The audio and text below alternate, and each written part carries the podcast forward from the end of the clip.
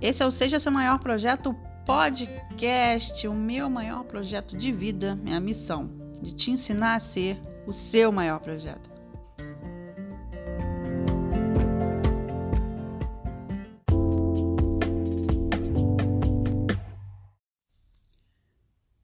Ah, que bom ter você aqui para esse novo episódio. Hoje eu vou falar sobre procrastinação, procrastinação e o quanto a gente ficar preso nessa palavra, se julgando, se achando, se rotulando de procrastinador, de preguiçoso, de preguiçosa, de dessas dores que a gente tem e que a gente cola na gente como rótulo, né, como um nome, como se fôssemos isso. E já vou logo de cara dizer que o ser humano é, foi feito para se superar, foi feito para mudar, para se transformar, Pode olhar aí a sua vida e ver tudo que você já passou, tudo que você viveu, na pessoa que você é hoje. Se a sua vida melhorou ou piorou, foi uma transformação.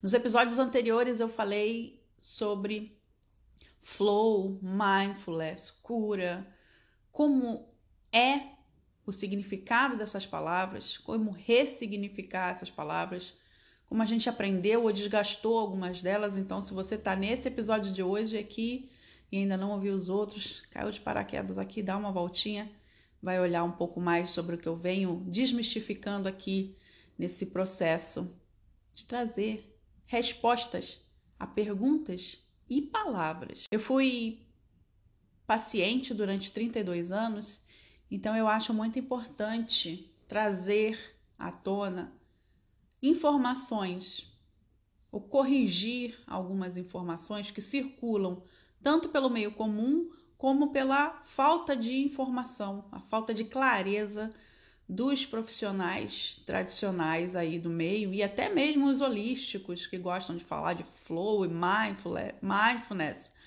e como isso dói nas pessoas e são as soluções quando a gente ouve falar de autoconhecimento, é que diabos é isso? É de comer, é de beber? O episódio de autoconhecimento, que é o único caminho, é o nosso primeiro episódio. Aqui hoje eu vou falar da procrastinação e te dizer o quanto procrastinar é um membro do nosso corpo, assim como a perna e o braço. É uma situação tão poderosa, nos limita tanto que se aloja na gente como se fosse um membro do nosso corpo. E como às vezes é tão difícil tirar essa terceira perna, e agora eu queria lembrar de um poema da Clarice Lispector.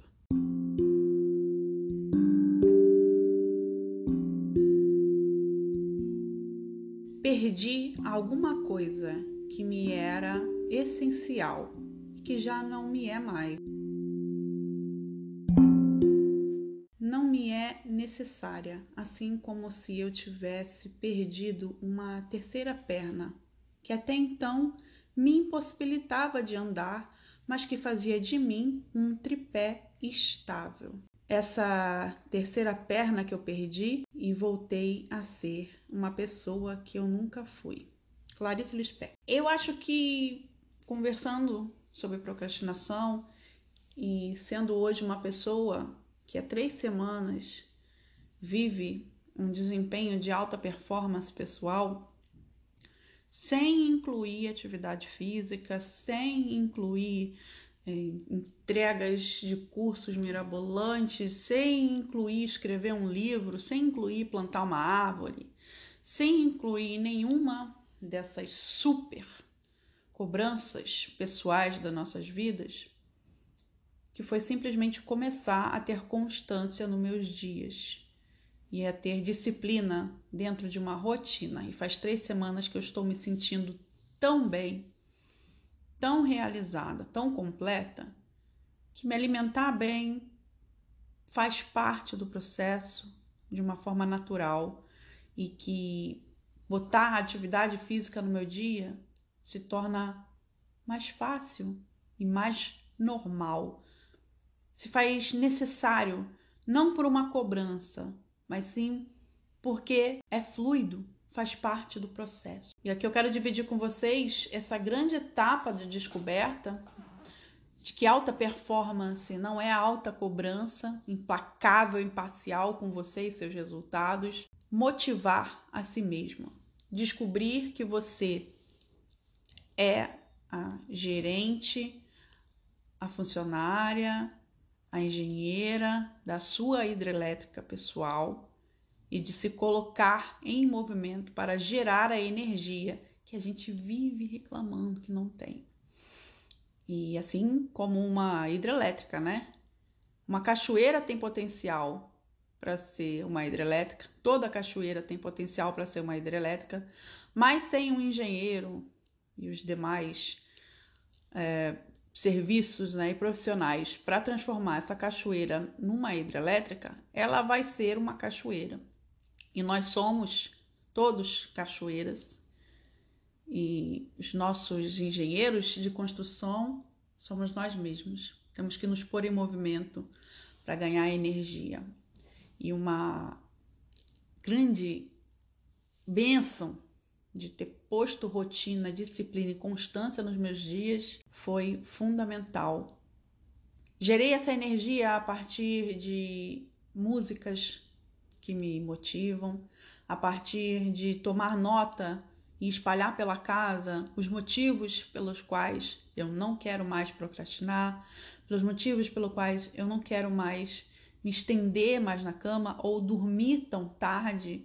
O que, que é importante para mim dentro dos meus próprios, próprios valores? E aí, definir os nossos valores é uma questão muito importante para a gente poder saber que caminho a gente quer seguir.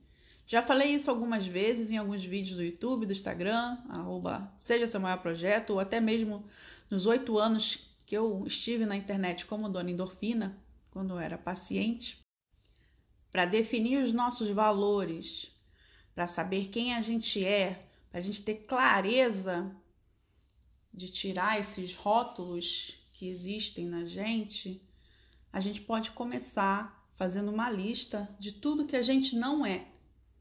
E é muito importante essa lista, porque ela vai te ajudar a ver o primeiro mato cortado assim da sua vida, né? Quando você chega, tá tudo mato, aquele mato alto, você não sabe por onde começar e você quer se definir, quer saber quais são os seus valores, aquele valor que você não troca por nada, que você tem firme na sua vida você não sabe por onde começar, comece pelo o que você não é.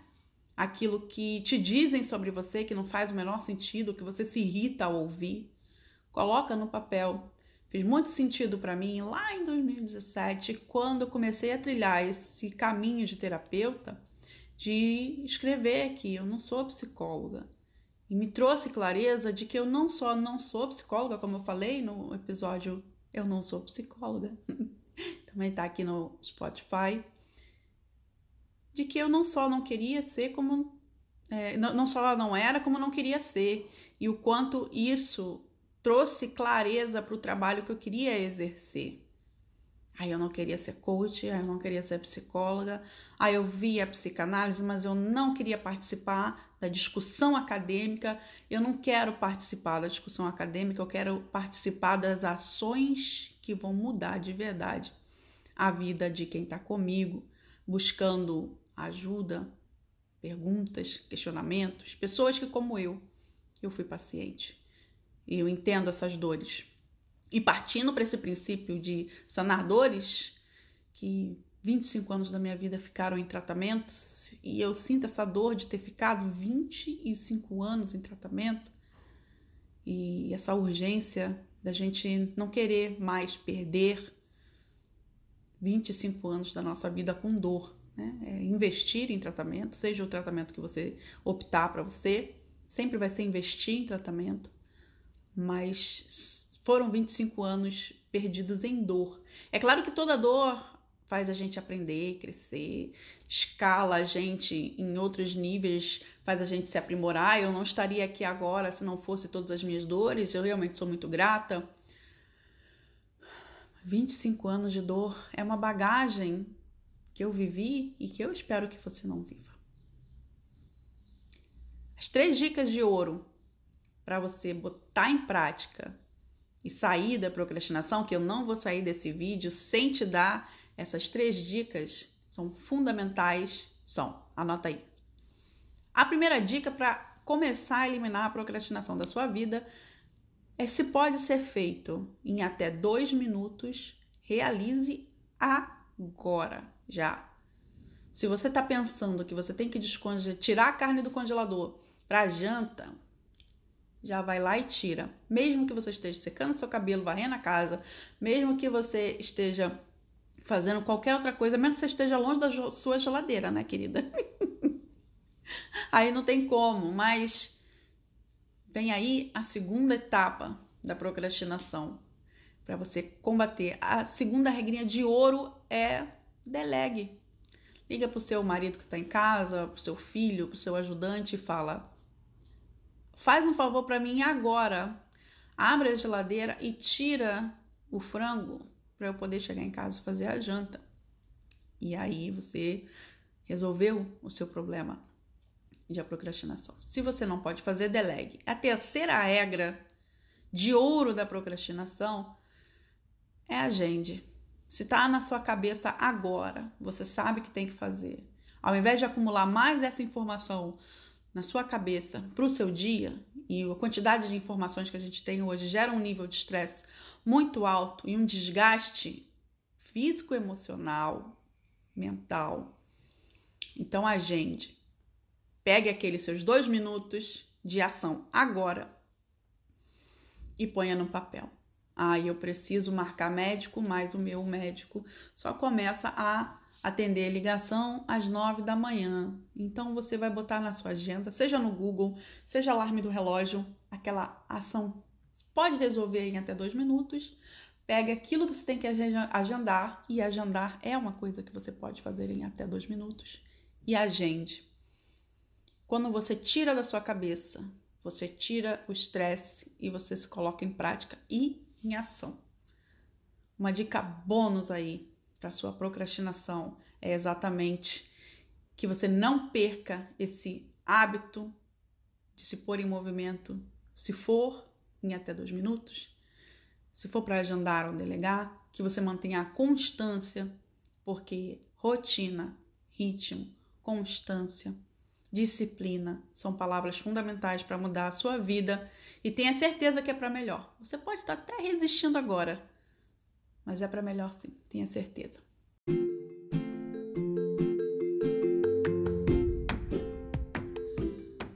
Esse episódio vai ficando por aqui. Se você quer conhecer essa carinha linda que vos fala, é arroba Seja Seu Maior Projeto no Instagram.